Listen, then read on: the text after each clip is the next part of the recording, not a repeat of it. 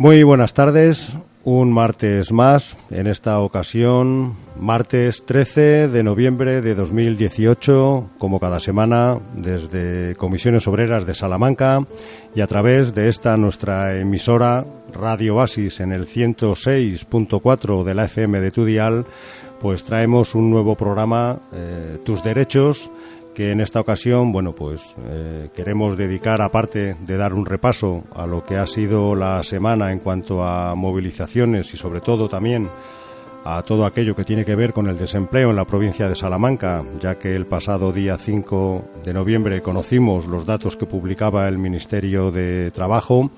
Bueno, pues hoy nos hemos querido acercar eh, a un conflicto que ya lleva pues algo más de un par de años en nuestra región y que bueno pues tiene un anclaje importante en la provincia de Salamanca que es el conflicto que sufren eh, los trabajadores y trabajadoras, en este caso fundamentalmente trabajadoras, luego ya me corregirán ellas si, si no es del todo cierto, eh, que son las intérpretes de lengua de signos en Castilla y León. Bueno, eh, dicho así, eh, suele, puede sonar a lo mejor un poco distante, un poco desconocido, pero después, cuando hablemos con las dos compañeras que hoy están esta tarde con nosotros en este programa de Tus Derechos, pues conoceréis eh, un poco más a qué se dedican, cuáles son sus reivindicaciones, por qué y qué es lo que está ocurriendo para que haya tanta dificultad en resolver, bueno, pues una situación en cuanto a sus condiciones laborales, en cuanto al número de trabajadores y trabajadoras que son,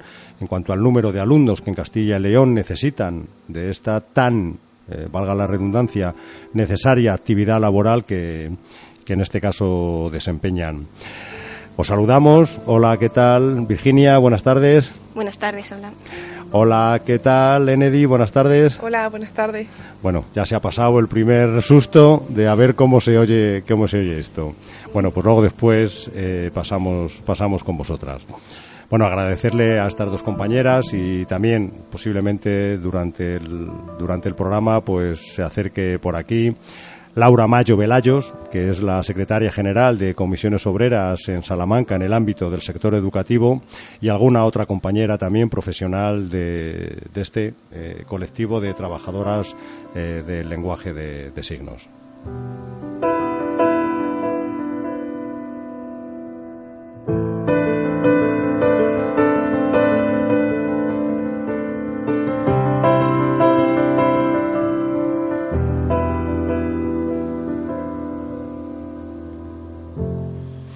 Bueno, y por hablar eh, de lo más reciente, eh, bueno, pues no podíamos desde este programa uh, hacer mención y recordar a la movilización, la séptima movilización que se llevó a cabo en la ciudad de Salamanca el pasado domingo, día 11 de noviembre, la séptima Marea Blanca, que desde la plataforma en defensa de la sanidad pública bueno, pues distintos colectivos, organizaciones sindicales, asociaciones y sobre todo, mm, bueno, pues todo lo referido al ámbito social, al ámbito laboral y, por qué no decirlo, al ámbito político, puesto que las decisiones que están acarreando esta precariedad en la sanidad que sufrimos los ciudadanos y ciudadanas de la provincia, de la ciudad de Salamanca, pues mucho tiene que ver en gran medida con las decisiones políticas que se toman.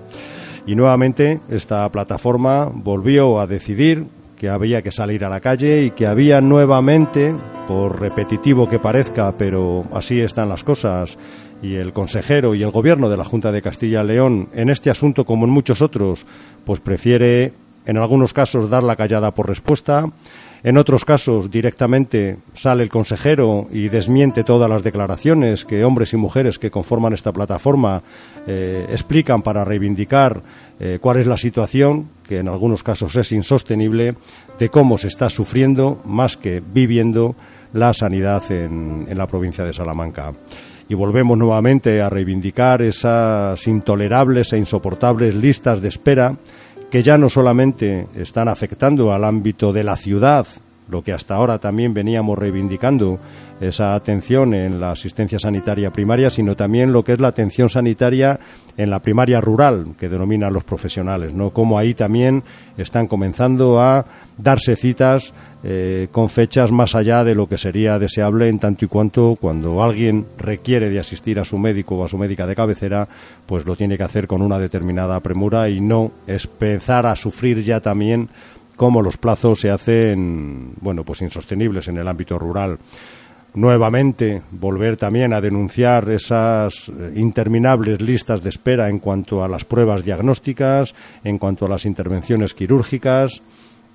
Cómo no, volver a recordar que tiene toda la pinta que para nada se van a cumplir los plazos que en principio estaban previstos a la hora de terminar eh, las obras del nuevo Hospital Clínico Universitario y sobre todo, bueno, pues eh, también hacer mención a que mientras todo esto está pasando, pues gran número de profesionales del mundo sanitario siguen sufriendo eh, y teniendo que doblar turnos, siguen teniendo dificultades para poder acceder a los derechos laborales básicos como son las licencias y los permisos y las vacaciones, puesto que no hay personal suficiente como para cubrir cuando se produce algún tipo de, de, baja eh, en este sentido cómo no se llevan a cabo ningún tipo tampoco de sustituciones, cómo a pesar del número importante de camas que se han reducido durante el mes de verano, cuando ha empezado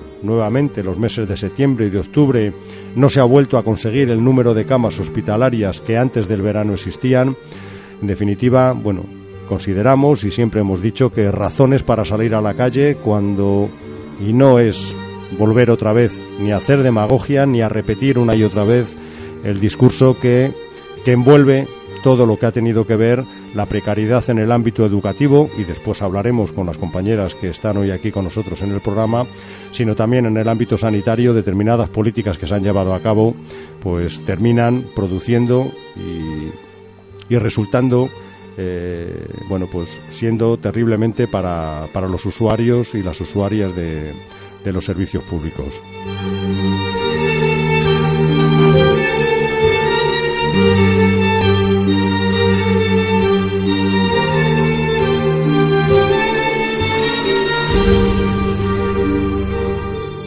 Bueno, y nos ha venido al pelo esta música de fondo que teníamos puesta con este Requiem, porque ahora sí que vamos a hablar de los datos de desempleo que por desgracia seguimos sufriendo también en la ciudad de Salamanca y en la provincia de Salamanca.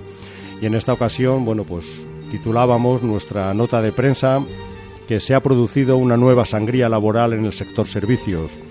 Y es que en esta ocasión, pues hemos vuelto a sufrir un incremento de personas en desempleo en la provincia de Salamanca en este pasado mes de octubre de 629 personas desempleadas más y 483 de ellas han sido del sector servicios. Seguimos teniendo un número importante de personas que siguen estando en desempleo y seguimos denunciando una y otra vez que fundamentalmente son parados y paradas de larga duración y mayores de 50 a 55 años, que son jóvenes, hombres y mujeres, que terminan los estudios y que hasta que pueden encontrar eh, un puesto de trabajo lo suficientemente digno, pues tienen que engrosar las listas de desempleo y volvemos otra vez a comprobar cómo son también las mujeres las que más sufren la situación de desempleo en la provincia de Salamanca. El dato que nos da el Ministerio es que hay 23.489 personas en desempleo, 9.217 son hombres, y hay 322 parados más en este mes de noviembre que en el pasado mes de octubre. Hay 14.272 mujeres y también son 307 más que en el pasado eh, mes, de, octubre.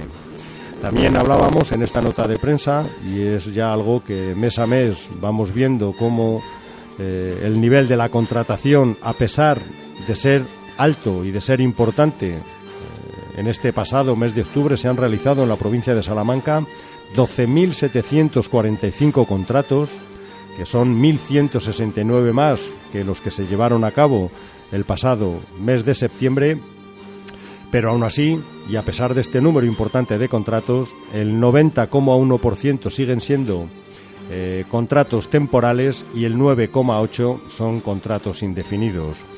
En definitiva, mucha contratación, muchísima rotación en los contratos, pero al final terminamos, como así dice el propio Ministerio, teniendo más personas en desempleo. Y también hablábamos de las prestaciones y de la situación que viven los hombres y mujeres, esos 23.489 hombres y mujeres que están en desempleo y que, bueno, pues un mes más vuelve a producirse un incremento de las personas que estando en desempleo no cobran ningún tipo de prestación.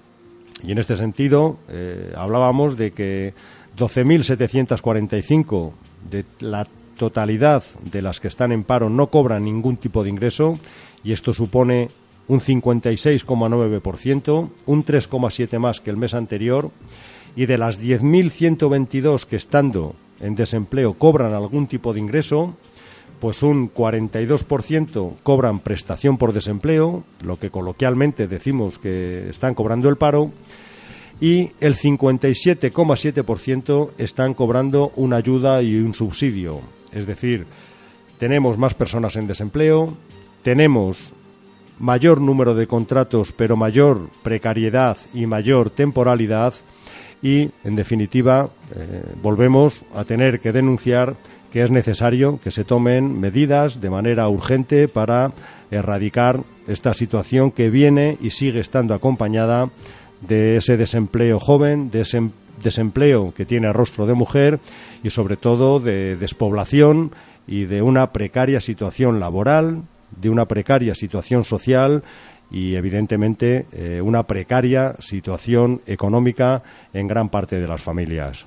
La mañana hay en Tijuana, si hay un disparo desde una ventana, María mira hacia el cielo y ya está acostumbrada, es la banda sonora de cada madrugada.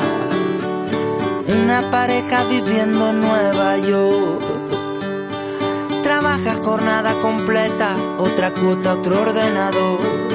Su tiempo se resume con tiempo que no consume. La banda sonora es el sonido de su reloj. 12 de la noche en el sur de Europa. Pongamos que hablo de Madrid. La palabra crisis bautizará la mañana es la banda sonora de tanto repetir. Si somos hijos, hijos de un mismo Dios.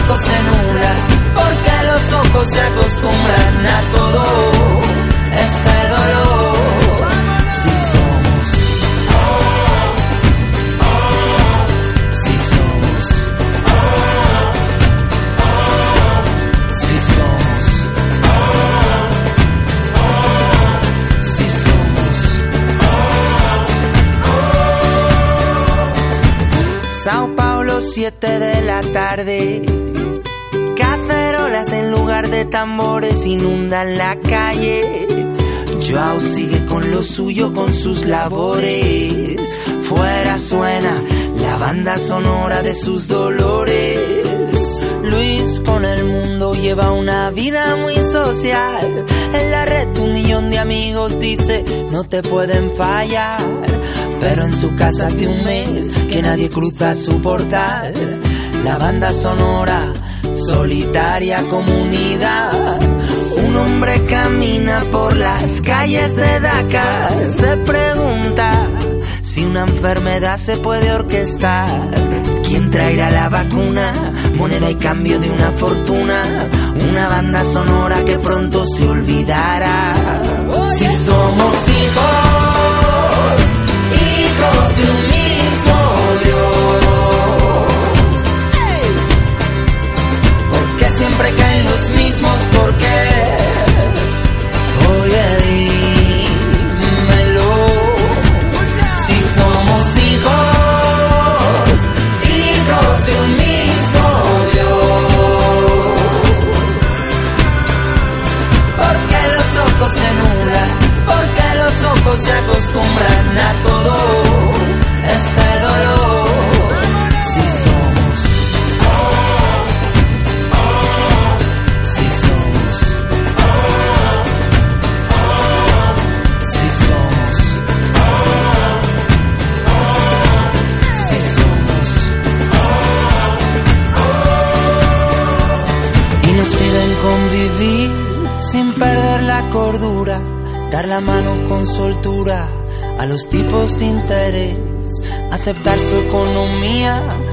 Animal de compañía, correr con ataduras sobre su mundo de papel.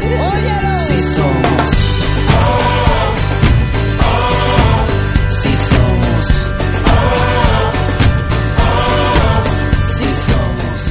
Bueno, pues qué bien nos viene Macaco siempre que nos ponemos reivindicativos y reivindicativas y bueno, pues nos anima, nos enchufa y en muchos casos, bueno, pues nos pone las pilas, eh, eh, sobre todo por esa necesidad que hay de reivindicar y de salir en muchas ocasiones a la calle para exigir lo que nos pertenece y no porque nosotros hayamos pedido más allá, sino porque la ley ampara determinados derechos que terminamos no teniendo.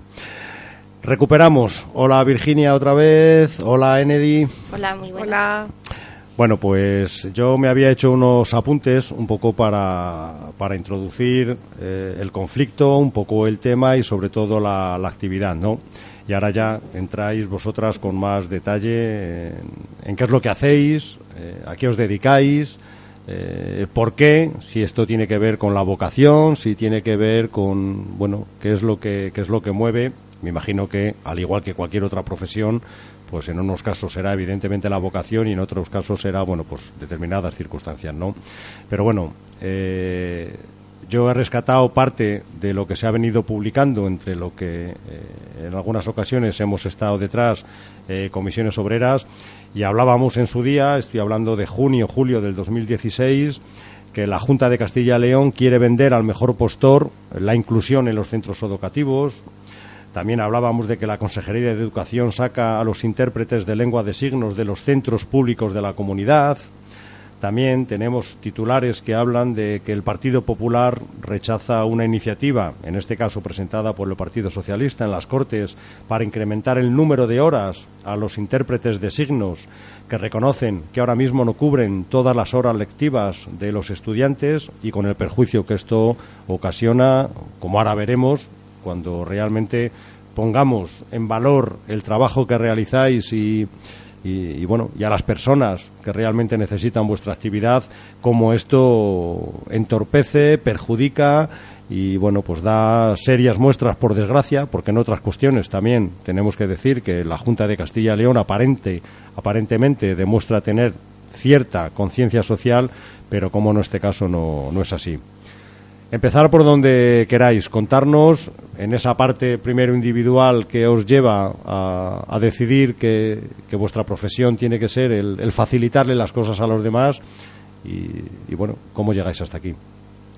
Bueno, pues yo quería empezar diciendo que la verdad que la interpretación de lengua de signos es una profesión muy bonita y muy grata y sobre todo en el ámbito educativo mucho más que es un trabajo que profesionalmente, pues yo hablo por mí, pero hablando también por el resto de compañeras, que nos llena profesionalmente y, nos encanta, ¿verdad, Kennedy? Sí, como decía Virginia, en realidad eh, esta profesión se hace por vocación, porque laboralmente las condiciones no son nada buenas.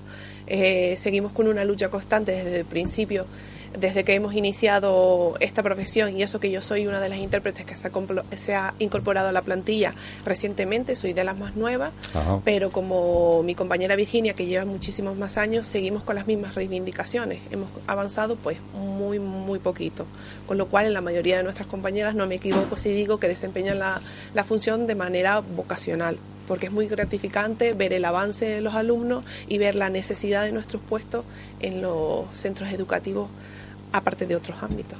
Sí, como que tiene dos caras, ¿no? Dos caras que son complementarias en la medida en la que tú haces algo o te dedicas a algo que realmente te satisface en el ámbito en el ámbito personal y, bueno y te das cuenta de, lo necesario que es. y profesionalmente porque es una manera muy digna como otra cualquiera de ganarse la vida como en cualquier otro empleo, ¿no? Pero pero ahí ya se produce la Sí, el contrapunto del tema laboral, que claro, profesionalmente se está estupendamente porque se trabaja muy a gusto en los centros educativos, pero claro, eh, laboralmente pues fatal. Ya es fatal porque claro, es que es, es muy llamativo que trabajando en centros educativos públicos de Castilla y León, que este servicio no lo gestione directamente la Consejería de Educación de la Junta de Castilla y León. Por ejemplo, para empezar. Sí. Claro. Y, sabiendo que la necesidad del servicio no es de, hace dos años, sino que en realidad, ¿cuántos años llevamos, Virginia? Desde el este servicio lleva, pues llevará, sí, 20 años, sí. Algo más de 20 años. Para que los oyentes y las oyentes eh, bueno, tengan una información un poco más concreta, bueno, no hablábamos de cantidades. A día de hoy estáis en torno a 33, 35 profesionales en toda Castilla y León. Sí, en toda Castilla y León seremos eso. 35 intérpretes y claro, lo que decías de antes de que la mayoría somos chicas, hay un compañero, Juan Luis, en Ávila, que siempre nos gusta mencionarle, porque es un ámbito que está muy feminizado, pero claro, pues mencionar a Juan Luis, nuestro compañero. Muy bien. Y que, bueno, pues también esto me imagino que fluctuará, eh, evidentemente, eh, el número de alumnos hacia los cuales está dirigida vuestra actividad, ¿no? Que está en torno pues a 75, 80 alumnos en Castilla y León, podríamos decir, ¿no? ¿Qué hacéis exactamente? Y además puntualizar que ninguno de ellos cuenta con la jornada laboral, perdón, la jornada escolar completa cubierta con intérprete de lengua de signos. Claro, sí, sí, Como máximo unas 25 clases de las 30 semanales que tienen, con lo cual es una reivindicación nuestra desde hace muchísimos años que se les cubra la jornada escolar completa como mínimo.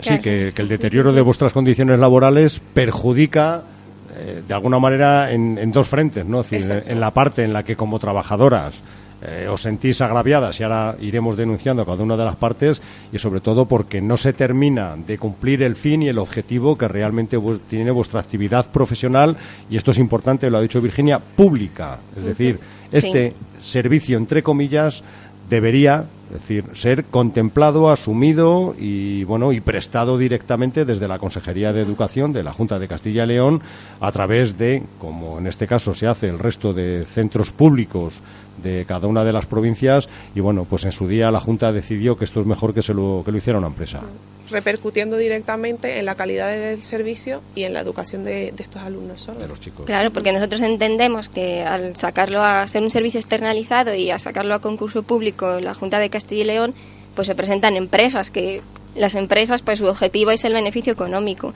y van pues a ganar el máximo dinero posible y eso es entendible porque ese es el objetivo de, de cualquier empresa.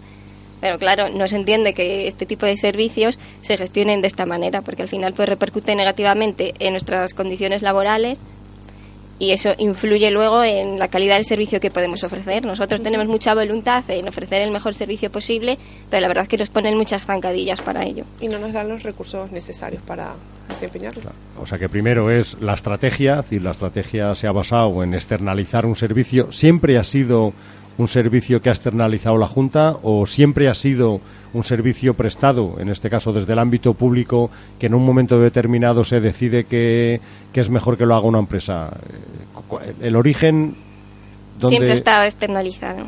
O sea que siempre. Sí, directamente la, la Consejería de Educación no se ha ocupado nunca de gestionar el servicio. Siempre ha sido a través de, de asociaciones de sordos o de federaciones de sordos o de padres de niños sordos o empresas de, de, trabajo temporal, empresas de multiservicios, pero nunca, nunca ellos directamente.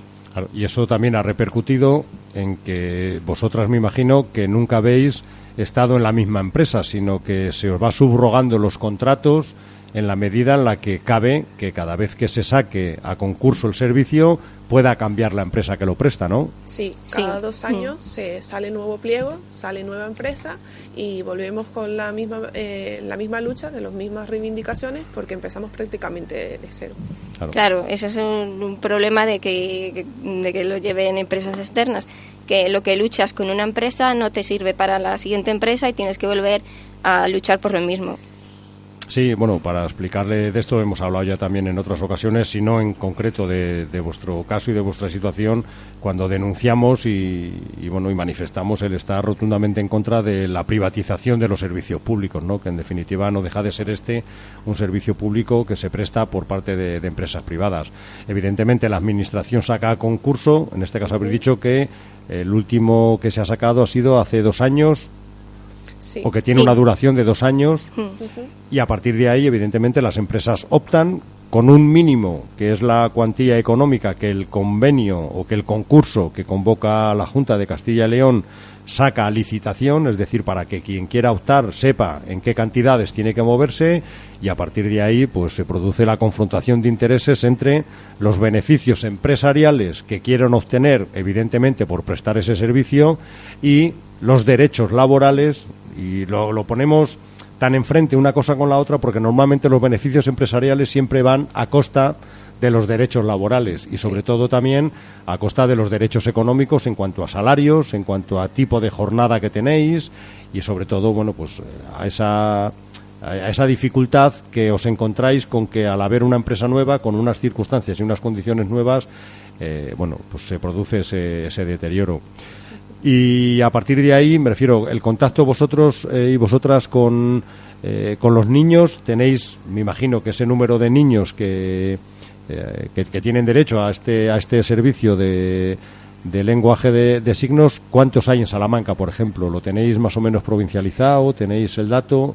No, no tenemos el dato así exacto, pero sí que a veces hay intérpretes que desempeñan la función con varios alumnos al mismo tiempo. Sí, la mayoría de nosotras, sí. Por ejemplo, yo misma tengo tres alumnos, pues y Enedi dos. Pues ¿De la misma edad o de edades distintas? No, no, de diferentes edades. Nosotros eh, atendemos a alumnos en los centros educativos públicos desde la etapa de primero de infantil, o sea, tres años, hasta ciclos formativos de grado superior y bachillerato, que será, serían eso, los 18 años, desde 3 hasta 18. Y cada intérprete pues puede estar atendiendo a un niño en infantil y otro día puede ser que le toque interpretar en un ciclo formativo, pues por ejemplo, de mecánica. Entonces, ¿cuántas horas, lo comentábamos antes, cuántas horas a la semana de las que los niños tienen como horario lectivo tienen, eh, tienen acceso a tener un intérprete para, para la comprensión y el, y el aprendizaje de esas clases? Pues varía desde las cinco horas a la semana, que tienen los que menos eh, horas tienen de intérprete, a las 25 horas a la semana, lo que quiere decir que ningún alumno tiene su jornada lectiva completa con intérprete, porque las horas que tienen en los institutos eh, de clase son 30 y el intérprete como mucho está a 25. Y lo ya te digo, pues en las sesiones pues varían desde 5 hasta 25. Ningún alumno está jornada completa. Claro, y el alumno que no está jornada completa con un intérprete de signos, eh, cuando no está, ¿cómo, eso, cómo, ¿eso cómo se gestiona en el ámbito educativo? Es decir, y nosotros entendemos que a otros profesionales que tienen a los niños sí que eh, su servicio puede ser intervenciones puntuales ciertos días, pero el intérprete nosotros consideramos, y así lo ve mucha gente también, que es un, es un profesional que necesitas o no necesitas. Si necesitas del intérprete de lengua de signos para que te llegue la información, lo necesitas todas las horas. Y si no le necesitas, pues no le necesitas. Lo que no entendemos es que lo necesites cinco horas a la semana. El resto de horas, ¿qué es lo que hace el alumno? Pues mira, pues no se entera de la clase. Claro, es a lo que voy, quiero decir que, esto va, va, a lo práctico, ¿no? Es decir, mm. si tú tienes quien te facilite la comunicación, vas a estar al hilo y vas a estar al ritmo de los compañeros y de las compañeras de la clase. Si no, y si se es consciente de que hay alumnos que se quedan fuera del ritmo eh, que en este caso tienen el resto de compañeros y de compañeras, es decir, que, es que no hay mucho más que, no hay muchas más explicaciones que dar para que se entienda cuál es la, situación y qué dicen los padres. Quiero decir que, que yo conozco y bueno sabemos y luego entramos más en detalle de las de las reivindicaciones, pero los padres qué dicen ante una situación así, cómo se digiere el que el que su hijo sea tratado con esa entre comillas discriminación por, por esta situación. Podemos poner, eh, Virginia, si me perdonas, un, ejemplo muy claro, es que la discapacidad auditiva es una discapacidad muy invisible. Hay otras discapacidades como los alumnos afectados por movilidad, tienen movilidad reducida, que necesitan la silla de rueda todos los días de la semana, no solo martes y jueves. Y a una persona sorda es discapacitada igualmente todos los días de la semana. ¿Por qué se le da intérprete solo martes y jueves, por ejemplo? Y, a un niño, un niño con discapacidad o movilidad reducida tiene su silla de rueda todos los días y no solo martes y jueves. Pues es un, un ejemplo muy claro. Los padres, la verdad, que lo que decías antes, van muy en nuestra línea porque ellos ven las necesidades de sus hijos y entienden que es una necesidad que tienen toda la semana. Y la verdad que son padres muy luchadores y, y claro, pues presionan mm, como pueden para que les vayan dando más horas. Y hablando con padres, pues sí que tienen muchos la pues esa sensación de que están pidiendo limosna y en realidad lo que quieren es eh, que sus hijos tengan una educación igual que el resto de sus compañeros oyentes y les van dando, pues eso, empiezan dándoles el primer año cinco horas. Si se quejan los padres, al año siguiente ya diez, al año siguiente quince, así, y al final, pues eso, pues poco a poco les van aumentando, les van aumentando, y a lo mejor cuando lleguen al instituto ya tienen las 25 horas a la semana, que nunca tienen las 30. Pero claro, la lucha de los padres, pues también entiendo que tiene que ser agotadora. Pues, sí, agotadora y eso, que tiene la sensación de estar pidiendo limosna cuando en realidad están pidiendo un derecho que está reconocido por ley desde el año, desde el año 2007. Desde el año 2007 está por ley. Sí, sí, sí, derecho a una educación bilingüe. Ah. Bueno, pues este es un poco el escenario de, el escenario de entrada, ¿no? Es decir, a lo mejor hemos empezado por las consecuencias, pero evidentemente eh, en un orden de prioridad de, de qué es lo que prima, pues evidentemente es absolutamente intolerable y denunciable el hecho que la Junta y la Consejería de Educación, en este caso, bueno, pues demuestre que le va mucho más en ello el interés económico de la prestación de un servicio básico y fundamental como es la posibilidad de comunicarse a niños y a niñas en el ámbito educativo que, bueno que pone por delante eh, todo lo que tiene que ser esa, ventaja económica eh, en lugar de fomentar y favorecer eh, pues lo que tiene que ser el derecho el derecho a la educación y al margen sin olvidarlo evidentemente de esas consecuencias, ¿cuál es vuestra situación? Eh, porque yo recuerdo que en su día denunciábamos cómo también se había intentado eh, un poco como menospreciar la titulación o la condición laboral por la cual eh, bueno, pues vosotras llegáis a, ocupar este puesto de trabajo a través de una serie de estudios, de una formación y como eh, una de las reivindicaciones que hacíamos en torno al 2006, al 2016, perdón, tenía que ver con que la Junta como que había eh, mermado la, la, titulación o la profesionalidad o los requisitos que, que consideraba necesarios para poder ejercer esta, esta profesión. Sí, me gustaría hacer un poco un recorrido de eh, cómo ha sido la interpretación de lengua y signos, porque claro, antes mm, estos puestos de intérprete de lengua de signos, me refiero no solo en ámbito educativo, sino en general, eh, pues eran desempeñados por los familiares que tenían, eh, pues eso, familiares sordos y por eso sabían lengua de signos. Luego ya, pues entendió que había que, hacer una formación y en realidad la, la, impartían las asociaciones de sordos y se daba pues como un carnet de intérprete de lengua de signos. Luego se vio que se necesitaba una formación más completa y se hizo la titulación de eh, técnico superior en interpretación de lengua de signos y, guía intérprete de personas sordociegas, que eso era una formación profesional, un ciclo formativo de grado superior. Pero eh, a lo largo de los años pues se ha dado cuenta de que se necesitan más horas lectivas para formar totalmente a, este tipo de profesionales y en la actualidad para ser intérprete necesitas tener, eh, vamos, es un grado universitario. Esta titulación ha pasado a ser grado universitario lo que ha pasado es que se han creado otros ciclos formativos en los que hay asignaturas de lengua de signos y discapacidad y lo que hay es un poco de confusión en que, se piensa que en estos ciclos formativos por tener la asignatura de lengua de signos pues pueden desempeñar las labores de interpretación, pero la realidad es que para ser intérprete ahora mismo tienes que estudiar cuatro años, que es un grado universitario. Y esa situación se da, quiero decir que parte del conflicto o de, o de, la desigualdad que existe es que eh, para la Junta, decir, esa, esa posibilidad con menos formación que pueden tener algunas personas que quieren dedicarse a, al tema de la interpretación del lenguaje de signos, ¿le sirve o hay o ahí estamos siendo capaces de, de garantizar que quien sea un profesional en un centro educativo tenga como mínimo una titulación, una formación académica determinada. Claro, es que yo lo que no entiendo es que la propia Consejería de Educación se haya hecho un poco de lío con este tema y, no haya entendido que pues la, la titulación de técnico superior ha pasado a ser grado universitario y que no queda suplida por otras titulaciones de ciclo formativo es que no, a mí no me cabe en la cabeza que la consejería se haya hecho lío con eso y de ahí el problema de, del anterior eh, pliego que mencionaba a otros profesionales que no son intérpretes. No, entendemos. No, entendemos que la propia Consejería de Educación se haya hecho un lío con este tema, que para nosotras está bien claro.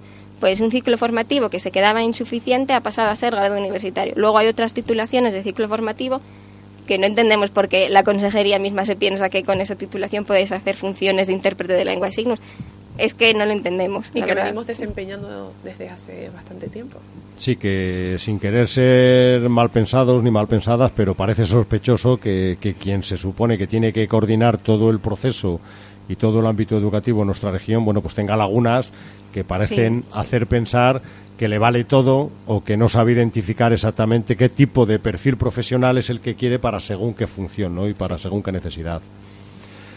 Bueno, pues esto es un poco el, adelanto de lo que de lo que tanto Virginia como Enedy, bueno, en nombre del resto de compañeras y de ese compañero que comentaba Virginia que está que está en Ávila nos nos traen. Bueno, vamos a tres minutos con Manolo García y volvemos con ellas.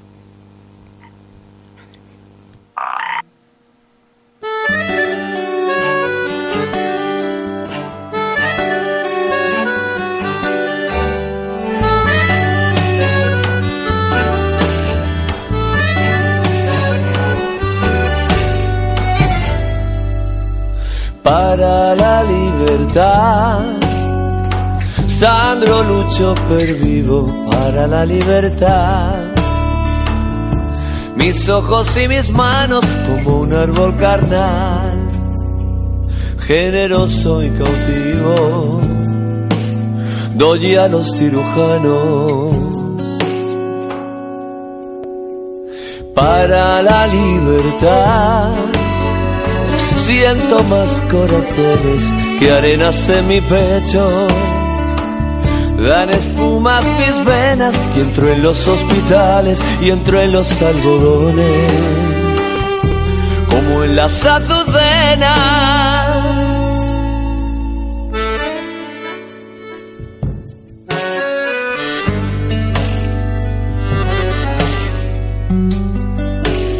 porque donde unas cuencas vacías amanezcan, ella pondrá dos piedras de futura mirada y hará que nuevos brazos y nuevas piernas crezcan en la carne talada.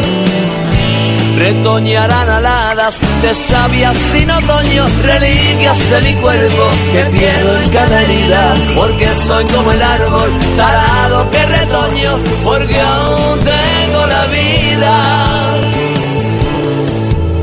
porque aún tengo la vida.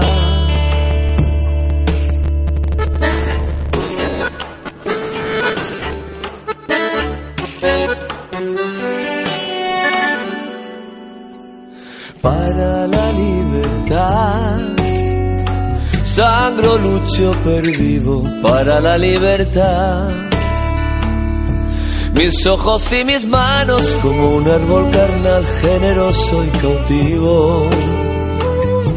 Doy a los cirujanos, porque donde unas cuencas vacías amanezcan, ella pondrá dos piedras de futura mirada y hará que nuevos brazos y nuevas piernas crezcan en la carne talada retoñarán aladas de sabias sin otoño, reliquias de mi cuerpo que pierdo en cada herida, porque soy como el árbol talado que retoño, porque aún tengo la vida. Bueno, pues para la libertad, en este caso con Manolo García y para también volver a dar las buenas tardes y recibir a Laura Mayo. Hola Laura, buenas. Hola, buenas tardes, Emilio. Nada, que el autobús, que, el excusas, tráfico. Excusas, excusas.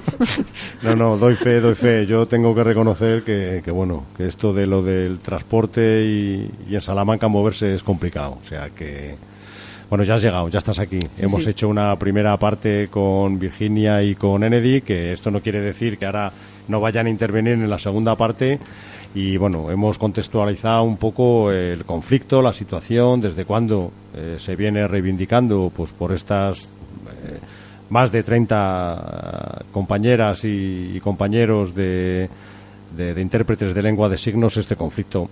¿Cómo hemos afrontado? A ti esto va a dolor vivo y directamente, ¿no? Eh, ¿Cómo hemos afrontado desde Comisiones Obreras esta, esta situación? Cuando hemos tenido conocimiento, cuando nos han venido a, contar qué es lo que pasa, claro. bueno, que vaya por delante, que yo creo que aquí no, no, soy, no, no voy a pintar nada prácticamente porque he oído hablar, las he oído hablar antes a ellas y creo que lo han explicado todo perfectamente y yo poco más puedo aportar. Bueno, sí que, sí que me gustaría decir que, o sea, en el sindicato hemos visto esto lamentablemente como un paso más. Aquí en, enseñanza, en educación, nos enfrentamos eh, con el mismo problema. O sea, es un, problema de concepto que además es un problema peligroso. Vemos que desde la Administración eh, este tipo de, servicio, lo entrecomillo, porque nunca es un servicio, o sea, es una necesidad. Es una necesidad que tiene un alumnado que tiene unas características y que hay que resolver. Y no se puede tratar como un gasto, como, como tantas otras cosas. O sea, una intérprete no es un gasto. Y no hay que contratar la intérprete más barata, ni la empresa más barata ni lo que nos dé el servicio más barato.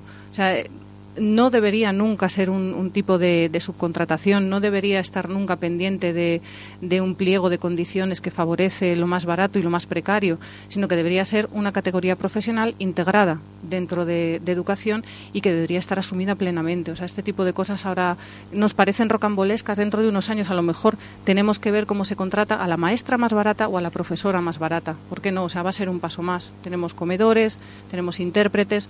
¿Por qué no mañana eh, una fisio y cogemos a la fisio más barata en educación. Entonces, desde el sindicato esto lo hemos planteado dentro de ese mismo problema que nos está dando la subcontratación, que precariza, que temporaliza, que da parcialidad y que al final eh, lo que hace es ir cada vez mermando más, mermando más, dando mm, peor calidad y dando peor educación.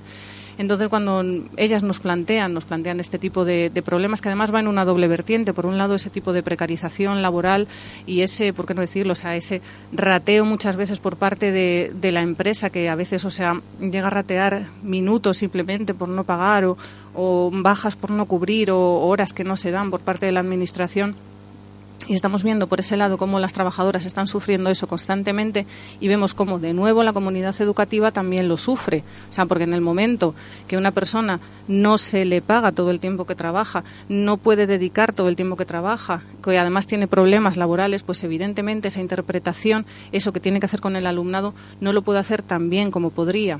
Y de nuevo, siempre en, la espalda de estas personas la buena voluntad. O sea, si hacen más es por buena voluntad. Si le digan más tiempo es por buena voluntad. Y no somos voluntarias, somos trabajadoras y tenemos que cobrar por nuestro trabajo. Simplemente es eso. Entonces, desde el sindicato estamos apoyando en todo lo que podemos, estamos muchas veces, o sea, tomando ejemplo porque son unas luchadoras, no se han rendido nunca y han tenido muchísimos problemas y han tenido juicios, y han tenido conciliaciones, y han tenido mm, todo el, manual de, la lucha sindical la han tenido. Sí, de la reivindicación de los derechos. Y, y, están ahí y muchas veces, o sea, nos, nos sirven de ejemplo porque la verdad es que son unas luchadoras. Sí, no, tienes razón. Habíamos hablado anteriormente de esa doble vertiente del problema, pero tú añades con toda la razón un, elemento, ¿no? Es decir, hablábamos del problema que sufre la persona que está en las condiciones en las que ellas están y en las condiciones que ellas están trabajando, están después las consecuencias que lo sufren esos niños y niñas que tienen esa necesidad para la comunicación y el aprendizaje y sobre todo también está lo que envuelve a ambos que es la calidad del servicio público, ¿no? Es decir, ese abaratamiento y esa denostación que permanentemente estamos viendo y yo aquí tampoco ya me quiero mojar ni en colores ni en siglas, ¿no? Porque yo lo he dicho muchas veces, es decir, quien puso la primera piedra para construir la privatización de los servicios públicos en este país fue el Partido Socialista. luego nos hemos encontrado con políticas de partidos evidentemente de derechas que ese inicio que en su día eh, se dio por una parte de la izquierda pues le ha venido como, como bueno como anillo al dedo para decir este es el negocio y aquí es donde donde nosotros nos queremos mover. Lo hablábamos también anteriormente cuando hacíamos ese balance de la última, de la séptima marea blanca que habíamos tenido en Salamanca en defensa de la sanidad pública y en este caso también, pues igual que vamos viendo cómo se deteriora el ámbito educativo en muchos casos, como este servicio que yo creo que que esas comillas tienen que ir acompañadas de un servicio público, porque en definitiva lo que prestamos los empleados y las empleadas públicas son esos, son servicios que tienen que, bueno, pues garantizarse a todos los ciudadanos y a todas las ciudadanas y sobre todo porque se tienen que pagar con los impuestos que pagamos como, en este caso, ciudadanía de, Castilla y León y cómo el negocio está montado para determinadas empresas que lo que quieren es, eh, bueno, pues eh, abaratar costes salariales, abaratar a través de, eliminar determinados derechos laborales para que cuando se sacan esos contratos públicos pues se haga al menor precio posible, la Junta también haga el negocio redondo y después las empresas eh, bueno pues aprieten por donde por donde toque. Y estábamos a día de hoy eh, haciendo también esa trayectoria eh, contando cuál es el objetivo, es decir, en qué punto estamos eh, con respecto a la Consejería de Educación, en qué punto estamos para, para conseguir que esta situación cambie. Estamos ahora mismo en, en un punto mm, no voy a decir bueno porque no es un punto bueno. O sea, ahora mismo estamos intentando que la Administración reconozca, porque claro, evidentemente lo sabe, el problema que existe y que tome cartas en el asunto y que intente, mm, por lo menos, por lo menos entrar en, en vías de negociación. Este problema tiene varios niveles, tiene a nivel provincial y luego tiene a nivel regional. Eh, nos encontramos muchas veces con que el, problema muchas veces eh, se lo pasan de unos a otros, la responsabilidad puede ser provincial o puede ser local. Entonces, dentro de la ronda de contactos que estamos efectuando ahora mismo a nivel provincial con los diferentes directores provinciales, que bien es cierto que nos encontramos con buenas palabras y que nos encontramos con mucha predisposición, pues luego al final nos dicen, bueno, si todo esto ya sabéis que es a nivel regional, todo esto ya sabéis que se trata a nivel regional, también estamos contactando a nivel regional, pero no vemos realmente, no vemos una voluntad de, solución, no vemos una voluntad de, negociación. Te voy a poner un ejemplo, imagino que ya, ya te lo habrán dicho, pero muchas veces cuando se evalúa un alumno y se dice las necesidades eh, horarias que tiene de interpretación o cuántas horas necesitaría una intérprete en clase, desde la evaluación que se le hace se recomiendan una serie de horas. Bien, pues la mayoría de las veces, luego las horas que se conceden no son ni la mitad. Es decir, o sea, la empresa sí, por un lado, abarata y es la que tiene, digamos, la, concesión de ese servicio, pero por otro lado, la propia administración no da lo que la propia administración recomienda. Si, por ejemplo, eh, a una niña se le recomiendan 20 horas, por ponerte un ejemplo, pues la mayoría de las veces se le da 10 con suerte. Entonces, ese tipo de cosas que es la que son las que estamos denunciando, ya te digo que sí, que estamos viendo buenas frases, pero no estamos viendo ningún gesto hacia adelante.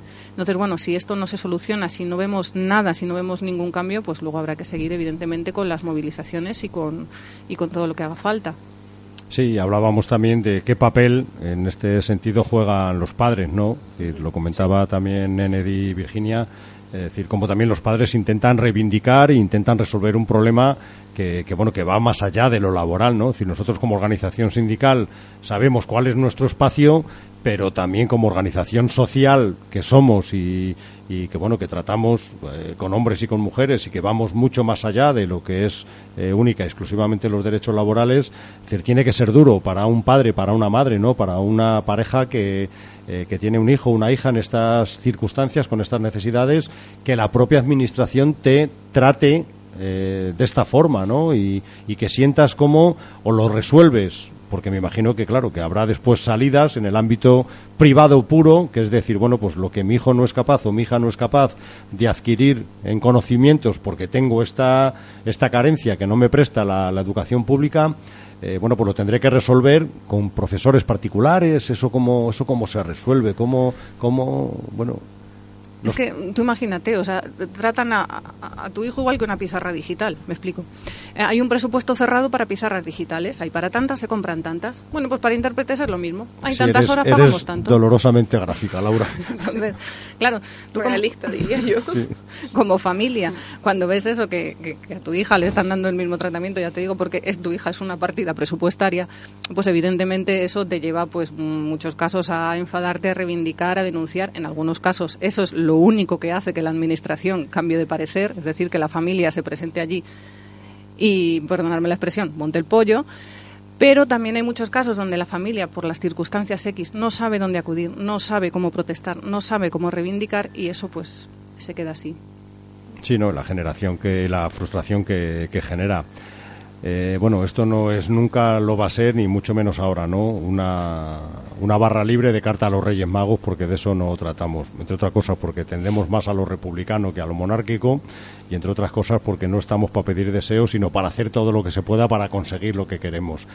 Pero, ¿dónde están los objetivos que ahora mismo, como colectivo, eh, como colectivo te, tenéis, Virginia, Ennedy? Sí, pues la verdad que nosotros para mejorar el servicio nada más que le pedimos a la consejería cuatro cosas que sean de obligado cumplimiento para las empresas y así mejoraría nuestra situación laboral y mejoraría el servicio, que son prestación del servicio del 1 de septiembre al 31 de agosto, no entendemos que tengamos que incorporarnos a los centros el mismo día en el que empieza el alumno las clases.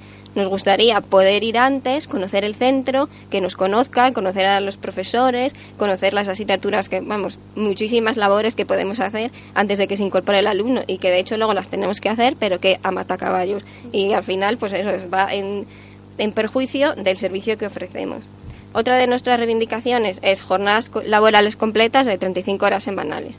Actualmente eh, trabajamos eh, el máximo de horas que nos permite la consejería y no cotizamos nunca al 100%, como máximo el 80%. Otra de nuestras reivindicaciones es no reducir jornadas ni contratos durante el curso.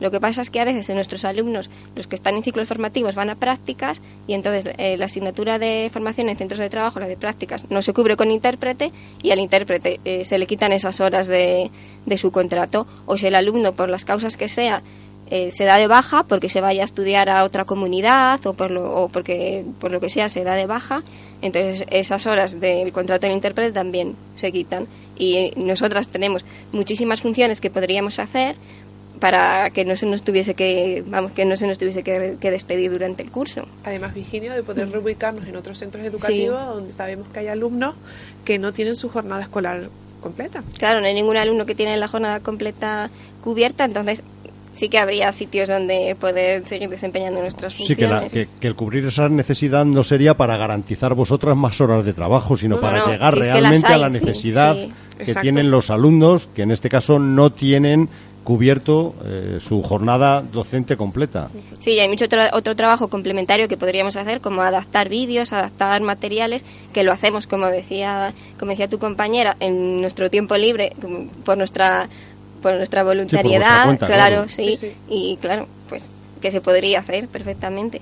Y la última reivindicación que pedimos a la Consejería es participación real y efectiva en los centros educativos, que la Consejería es la responsable de indicar a los centros educativos donde trabajamos nuestras funciones reales que desempeñamos, que nos tengan como una categoría, que lleguemos a los centros y muchas veces dicen, mm, ¿tú quién eres? Claro. No contamos con un espacio físico donde desarrollar mm. nuestro trabajo, con lo cual estamos siempre con el bolso del abrigo encima porque muchas veces no disponemos de ese espacio. Sí, lo que coloquialmente eh, se dice que estar como de prestado, ¿no? no saber dónde al final vais a terminar en un horario habitual de clase y de trabajo. Sí, ya te digo, y estas cuatro reivindicaciones, que como puedes ver no son todas económicas, incluso las que son económicas tampoco creemos que hipotequen ningún presupuesto, que llevamos pidiéndoselas a la consejería muchísimos años, muchísimo tiempo, y sí, nos escuchan, últimamente ya no nos escuchan y la verdad que estamos muy hartas, estamos muy hartas. Y ya digo que andamos ahí mm, pensando en hacer huelga indefinida porque es que ya te digo, estamos muy hartas y no, no vemos otra salida. Y la consejería pues no de momento no nos quiere bueno nos quiere escuchar. Al principio sí nos escuchaba ahora ya no sabemos si nos recibirá o no nos recibirá y no sabemos lo que decía cómo va a acabar esto. lo que decía Laura antes que se van pasando las responsabilidades de uno a otro y en realidad nadie nos escucha una escucha activa de nuestros problemas es que el, problema, además, otro de los problemas, bueno, que al final es, casi lanzar con lo mismo que dije al principio. O sea, eh, no sé si mucha gente sabe lo que hacéis realmente. Digo, hablo de maestras y de profesoras, o sea, eh, y de repente llegáis a una clase y vosotras hacéis mucho más que interpretar. O sea, no estáis interpretando como lo que se ve en el, en el Congreso de los Diputados, estáis enseñando, estáis adaptando materiales, estáis acompañando, estamos hablando de niñas que tienen 3 y 4 años, estáis haciendo un trabajo tremendo y no tenéis, muchas veces ni os dejan tener un ordenador ni tenéis un departamento, ni tenéis un sitio donde estar, ni tenéis un sitio donde trabajar. O sea, eso es, es lamentable. Ni la ETT más cutre está hace las mismas actuaciones que la administración muchas veces y eso es lo que estamos eh, transmitiendo en esta en esta ronda de contactos a la administración o sea un poco que a ver estas mujeres están trabajando están haciendo mucho más trabajo del que corresponde y mucho más trabajo del que cobran que menos que un reconocimiento en todos los aspectos yo quería hacer una puntualización. En realidad, el trabajo que hacemos yo creo que sí que es el que nos corresponde. Que, y son funciones que llevamos haciendo 20 años, desde que está este servicio. El problema es que no sabemos por qué la consejería no, no lo quiere ver y no lo pone en esos pliegos que saca para el concurso de este servicio. Y revertir el servicio a la administración, quiero decir, dentro de las reivindicaciones que tú planteas, es dando de alguna manera por sentado que el modelo, eh, bueno, yo creo que no nos vale, ¿no? Pero bueno, decir, que, damos por damos por, por, asumido el que vamos a seguir siendo un servicio que se preste por una eh, empresa ajena a la administración. El revertir a la administración eh, este servicio, ¿no? Es decir, está incluirlo dentro de, de la propia consejería eso no se plantea. Quiero decir, como nosotros planteamos en muchas ocasiones a los ayuntamientos, oiga, mire, que ya está bien de privatizar el servicio de la basura, que lo hagan trabajadores y trabajadoras municipales, que ya está bien de privatizar el servicio del agua, es decir, que la estamos pagando 100 veces más cara de lo que realmente cuesta porque tenemos que pagar una empresa. Es decir, aquí no habría la posibilidad, la Junta eso ni se lo plantea, claro. La Junta ni se lo plantea, el sindicato sí, por supuesto, o sea, de hecho es el, objetivo que tenemos, o sea, igual que un ayudante técnico educativo o una pues pensamos que un intérprete tiene que estar dentro de, esa categoría de personal laboral de, apoyo para, para, el alumnado y pensamos que es una categoría que tiene que estar reconocida. Bueno, pues yo creo que, esto es un suma y sigue, ¿no? Eh, leíamos antes de que había hecho yo algún resumen, bueno, de las noticias que ya desde, desde mediados de 2016 habíamos reivindicado y habíamos contado cómo, bueno, pues eso, se ponía precio a un servicio que es fundamental y básico en el, en el, en el ámbito educativo de, de nuestra región. También hablábamos cómo, y esto sí que lo colocábamos desde, desde un punto de vista político, el Partido Popular pues no estaba por la labor de hablar de determinadas eh, iniciativas que se le habían presentado por eh, había sido el Partido Socialista eh, bueno pues para incrementar el número de horas. Y bueno creo que este conflicto por desgracia va a seguir latente pero yo creo que también tenemos que confiar y bueno y para eso está también comisiones obreras y los compañeros y las compañeras del sector de educación para hacer todo lo posible para que esta situación cambie. Nos habéis contado los objetivos, algo más antes de que volvamos a vernos dentro de unos meses y ojalá podamos contar que esto tiene mejor pinta. Nada, pues lo que he dicho antes, que esperamos que por la vía del diálogo se pueda solucionar con la consejería, pero que ya son muchos años lo que le llevamos contando lo mismo para mejorar el servicio y no vemos que nos hagan caso, pero ojalá no tengamos que llegar a, la huelga. Bueno. Enedi pues dar sobre todo el, agradecimiento a la oportunidad de hacer más público eh, nuestras reivindicaciones y esperamos que, como dice Virginia, nos escuche, pero si no, pues nos vemos abocados igual a hacer una huelga indefinida. Bueno, Laura. Pues a ver, en esto siempre hay que ser una mezcla de optimista, pesimista y cabreada, o sea, porque al final es, como estamos en el, en el sindicato, ojalá, ojalá se solucione, pero si no se soluciona, pues ahí estaremos en la huelga y en, lo que haga falta. Bueno, pues muchas gracias a las tres, en este caso sobre todo a Virginia y a Enedy, a ti también, por supuesto, Laura, que ya, bueno, pues está genial que, vengas por aquí. O sea, hace mucho, hace mucho que no venía, lo echaba de menos. Sí sí sí, sí sí sí, sí, bueno, pues que sepas que se te extraña y que vamos a tener que, que buscar más oportunidades. Gracias de verdad, transmitirle eh, bueno, pues eso, el apoyo de comisiones obreras, evidentemente, al resto de compañeras y al compañero de Ávila, que, también es importante y que, bueno, eh, lo que hemos querido con, contando este conflicto, que no es una experiencia aislada o que no es una anécdota, quiero decir, que no hacemos este programa con la intención de contar, eh, fíjense ustedes lo que está pasando, ¿no? No, no, no, es, es algo que se vive, además, bueno, hace pocos días coincidíamos con con Laura por los pasillos preparando pancartas y preparando, bueno, pues eh, material de reivindicación para, para intentar hacer mucho más visible este conflicto.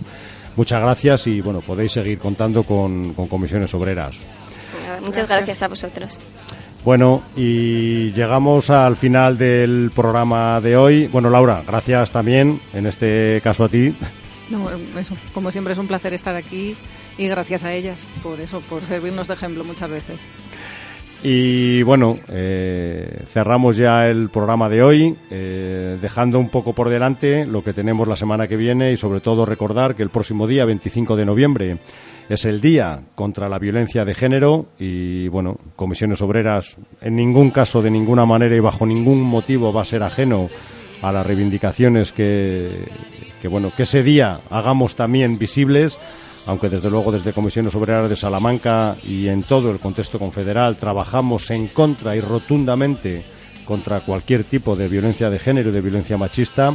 Y también bueno pues eh, anunciar vamos a ver qué encaje le damos durante la semana que viene porque tenemos más conflictos. Tenemos en movilizaciones y en un anuncio de huelga a los compañeros y compañeras del sector de justicia tenemos también a los compañeros de prisiones que están reivindicando mayores plantillas y mejores condiciones laborales. Tenemos también desde hace varios años a los compañeros de correos en movilizaciones permanentes y ahí sí que porque también de lo que se está hablando es de hacer casi que desaparecer un sector público de correos como el que siempre hemos conocido en este país. En definitiva, que seguimos intentando hacer que las comisiones obreras sean necesarias, que nos conozcáis, que recurráis a nosotros y a nosotras cuando tengáis algún conflicto y que este humilde programa y quien nos habla, bueno, pues simplemente quiere abrir una ventana al conocimiento y a poder tener un poco más de contacto. Buenas tardes a todos los oyentes y a todas las oyentes. Un saludo de quien nos habla Emilio Pérez y nos escuchamos la semana que viene.